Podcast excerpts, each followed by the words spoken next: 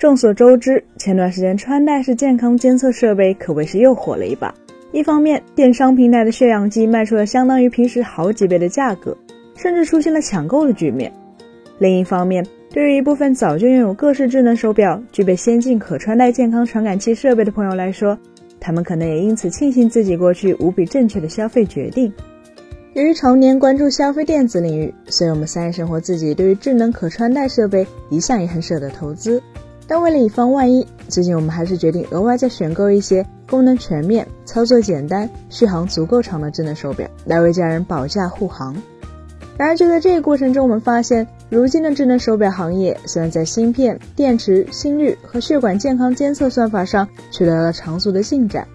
但唯独有一个曾被视为旗舰标配的功能，却似乎不再受到厂商的重视，在产品中已经越来越少见了。这一功能的名字叫做 ECG。当然，更通俗的说法就是心电图。众所周知，对如今绝大多数智能手表产品来说，它们都具备基于光学原理的心率计功能，也就是使用强光照射皮肤，以传感器侦测皮下血管的反光信号。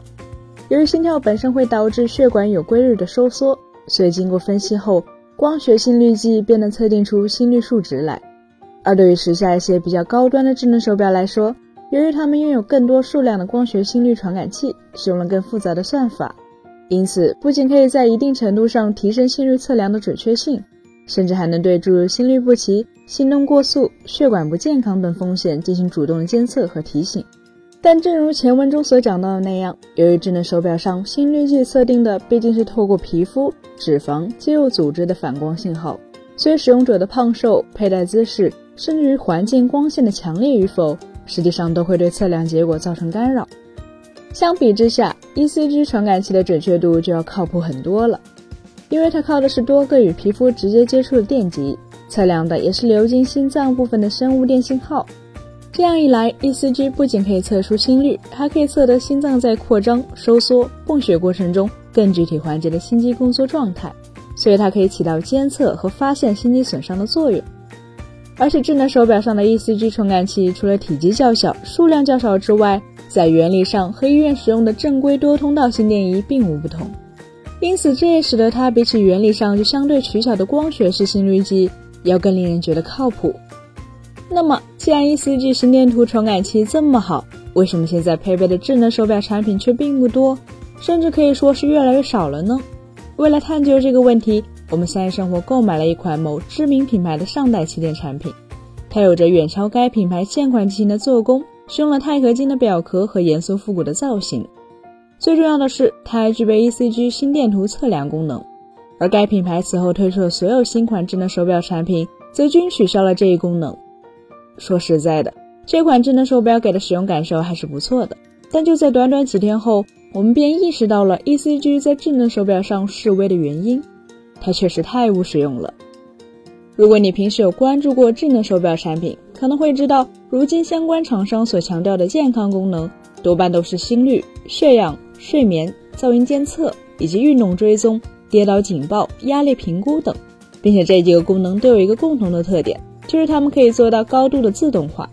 也就是用户自己只需要带着手表，传感器就能自动完成数据收集，给出分析结果。或是在出事的时候第一时间自动发出警报，但 ECG 心电图测量功能是做不到这一点的，是因为它的原理就决定了用户必须将一只手的手指按在特定的传感器区域才能形成电回路，从而进行测量。如此一来，也就意味着对于用户来说，要么他们的警惕心特别高，经常手动测量心电水平，要么就只有真的感到不适的时候，才可能会用到智能手表上的 ECG 功能。然而，真到了这个时候，不赶紧去医院还等什么呢？不仅如此，与心率、血氧等指标相比，ECG 测出的心电图是一套相对晦涩难懂的数据和图表。对于大多数消费者来说，就算日常习惯性的自测心电，往往也很难自己从图表上看出什么有用的信息。当然，针对这个问题，智能手表厂商多半也都提供了解决方案，那就是通过 AI 对心电图进行简单的解读。或是允许用户付费后，将心电图发给合作医院的医生进行远程诊疗。然而，ECG 传感器可能测的比光学心率计准确，但 AI 读图的结果可就真说不准了。而至于人工远程诊断，虽然看起来很美好，但一方面存在着时间上的制约因素，另一方面相对高昂的服务费也会使得大量用户望而却步。是的，我们并不是说智能手表上的 ECG 传感器测不准或是没有意义，但至少对于习惯了日常自动测量的消费者，对于大多数并没有保健医生的用户来说，目前的 ECG 相关技术其实还很难对心脏健康问题起到真正的预防作用。毫不夸张地说，对于大多数消费者而言，在经历了最初的新鲜感后，他们可能很快就会厌倦 ECG 测量时的复杂操作，进而将其束之高阁。如此一来，最初为这部分功能而付出的额外支出，自然就成为了一种浪费。